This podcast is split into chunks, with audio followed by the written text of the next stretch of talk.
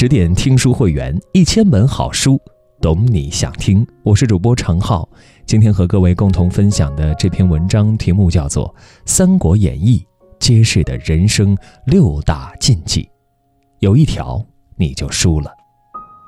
知乎里有一个问题：你为什么喜欢读《三国演义》？有一个回答是：喜欢主角们的纵横捭阖、驰骋沙场，也喜欢配角们彗星喜野的光芒一闪。最喜欢它的真实，每一个细节都经得起推敲，越深入研究，越觉得反映人性。《三国演义》中反映的人性是一面镜子，赤裸裸地照出了我们自己，其中揭示的人生六大忌，值得每一个人警醒。陈毅曾说过：“九牛一毛莫自夸，骄傲自满必翻车。纵览古今多少事，成由谦逊败由奢。”三国谋士许攸博览群书，智慧超群。孔融称他为智计之士，陈寿称他有王佐之才。但这样一位才人，却因为恃才傲物，断送了性命。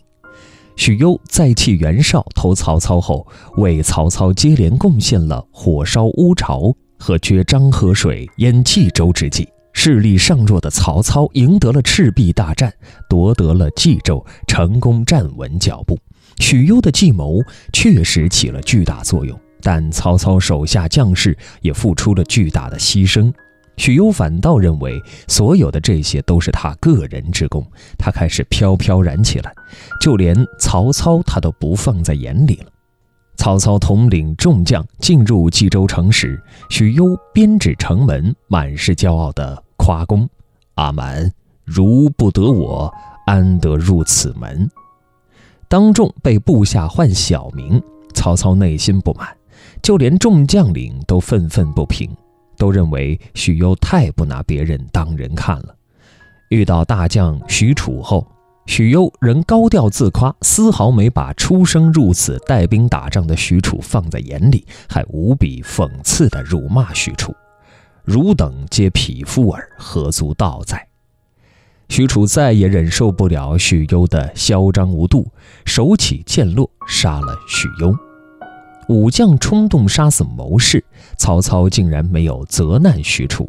在曹操心里，狂妄无比的许攸这样的下场似乎更合人意。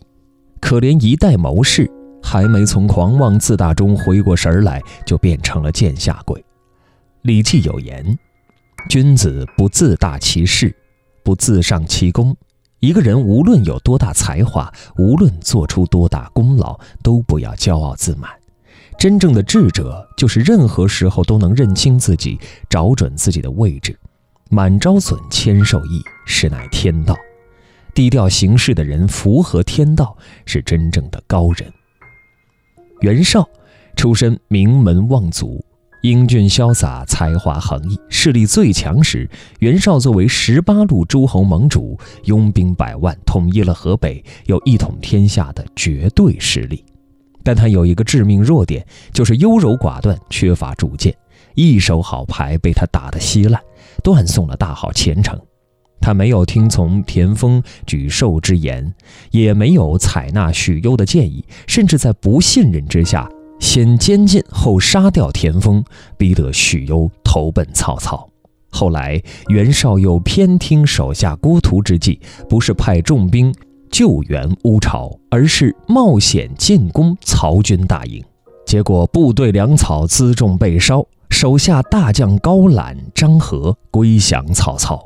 袁绍在官渡之战中彻底落败，几年后抱憾病逝。煮酒论英雄之时，曹操满是讥讽地评价袁绍说：“袁绍色厉胆薄，好谋无断。”干大事而牺牲，见小利而忘命，非英雄也。多谋寡断，犹豫不决，决定了再有实力的袁绍也难以成就大业。就如同项羽，本是实力在握，但在与刘邦争夺天下时，却一再决而不断，错失良机，没有及早除掉刘邦，致使刘邦的势力越来越大。最终，项羽落得个拔剑自刎的可悲下场。当断不断。反受其乱，人生的机会，关键时候只有那么几步。当你犹豫徘徊时，别人已跑到你的前面，抢占了先机，赢得了主动。做人有主见，做事儿敢决断。很多时候，人生的主动权就在你的主见和决断里。人中吕布，马中赤兔。吕布的厉害不是吹的。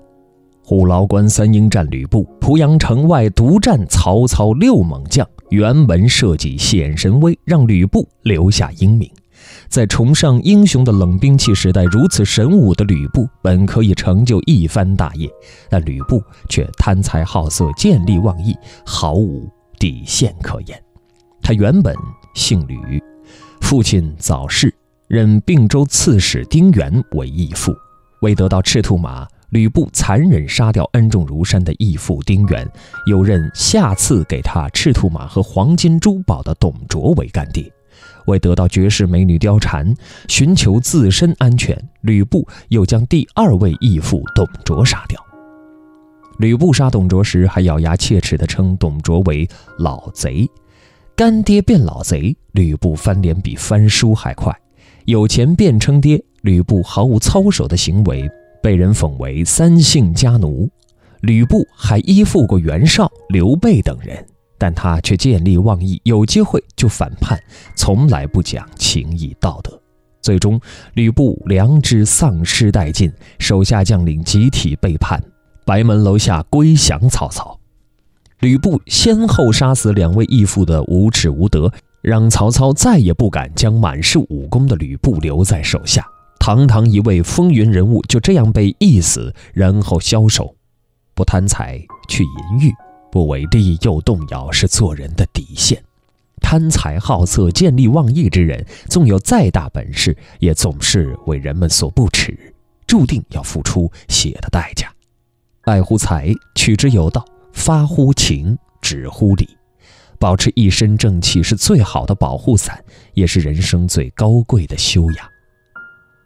蜀汉名将张飞英勇善战，忠诚侠义，但这位大名鼎鼎的三国猛将竟然被自己的部下赐死于军中帐，让人唏嘘叹息。张飞与刘备、关羽桃园三结义后，忠心耿耿跟随刘备，但他的急性子却多次险些坏了大事。关羽过五关斩六将。历尽艰险回归刘备时，急躁的张飞挺枪便刺，还辱骂关羽忘恩负义，让视忠义为生命的关羽愤慨不已。连结义兄弟都忍受不了张飞的冲动之举，这是何等严重的问题！可惜张飞半点儿都没有改正自己的坏脾气。张飞受命驻守下邳时，因曹豹没有听令尽情喝酒，被火爆脾气的张飞狠狠鞭打一顿。曹豹当即联系女婿吕布报仇，很快拿下徐州这一战略重地，让刘备失去了刚刚稳固的根据地，再次过上了颠沛流离的生活。以辅佐刘备为己任的张飞，因急躁冲动的一次行为，让刘备。丧失了基业，教训极其深刻。张飞并没有吸取教训，依然听任暴脾气，随意发作。关羽被孙权杀害后，报仇心切的张飞要求范疆、张达三天内造十万白旗白甲，否则斩首示众。无法完成任务的两位部将夜里潜入张飞军中帐，割下他的头颅，连夜逃往东吴。人生路上真正要命的东西，不是眼界，不是能力，而是情绪。无论你有多卓越，也万不可急躁冲动。生气不如争气，脾气决定福气。能控制住自己的脾气，遇事冷静处置，才能在人生的路上走得更远。周瑜雄姿英发，精通军事和音律，是三国时最为杰出的军事统帅。孙权称他有王佐之姿，刘备称其文武筹略，万人之英。他指挥的火烧赤壁大战，成为历史上著名的以少胜多战役，直接奠定了三分天下的基础。但周瑜却有一个致命的缺点，那就是气量狭小，嫉贤妒能。他不允许有人比他更聪明、更有才华，而诸葛亮恰巧就是比他更胜一筹的人，这让他产生了巨大的嫉妒心。周瑜利用反间计，炮制了群英会蒋干中计之策，却被诸葛亮完全看破。周瑜不能容忍这位处处洞悉自己计谋的人的存在，决心除掉他。草船借箭中，周瑜认为诸葛亮三天之内一定弄不到十万支箭，企图借机杀掉诸葛亮。没想到诸葛亮利用对天象的精准预测，成功完成任务。在孔刘联军抗曹过程中，周瑜与诸葛亮接触的越多，便越来越觉得诸葛亮太碍眼，越来越难以忍受。诸葛亮用计三气周瑜，让本来想置诸葛亮于死地的周瑜，不仅赔了夫人又折兵，反而处处被动挨打，最终吐血身亡。一代帅才三十六岁即逝，令人扼腕叹息。周瑜寄生于何生亮的感叹，分明是心胸狭窄，魄力不够。嫉妒心强的人见不得别人的好，不能容忍别人比自己强大。我希望你好。但不希望你太好的狭隘观念制约了多少人前进的脚步。人生在世，心有多宽，舞台就有多大，就能成就多大事业。嫉妒别人强大，想尽千方百计打压别人，要么成不了大事，要么自取灭亡。袁术从四世三公富贵家族中走出，一开始就赢在了起跑线上。天下大乱之前，袁术已官至河南尹、虎贲中郎将，级别是相当高的。历经官宦祸乱之后，袁术被董卓逼迫逃到南阳郡，靠着望族出身的特殊地位，袁术坐享孙坚带来的成果，占据了南阳地区，势力一度变得非常大。遗憾的是，袁术仁德不施，作恶多端，最终命丧黄泉。为了自己的权势，他不仅不尊重自己的兄长袁绍，还联合公孙瓒、陶谦去打他。他诚信缺失，许诺对立下赫赫战功的孙策任命要职，却屡次食言。作为皇家恩宠的后代，袁术。不仅没有为匡扶汉室做贡献，反而第一个当反贼，在淮南建越称帝。袁术称帝后，生活上更是奢侈荒淫，挥霍无度，后宫妻妾成群，皆穿罗绮丽装，宫中美食应有尽有，享乐不尽。他置百姓生计于不顾，变本加厉增加税收，不少百姓饥饿而死，还出现了人吃人的悲剧。最后，众叛亲离的袁术在奔逃的路上呕血而死，正应了曹操早年“冢中枯骨”的论断。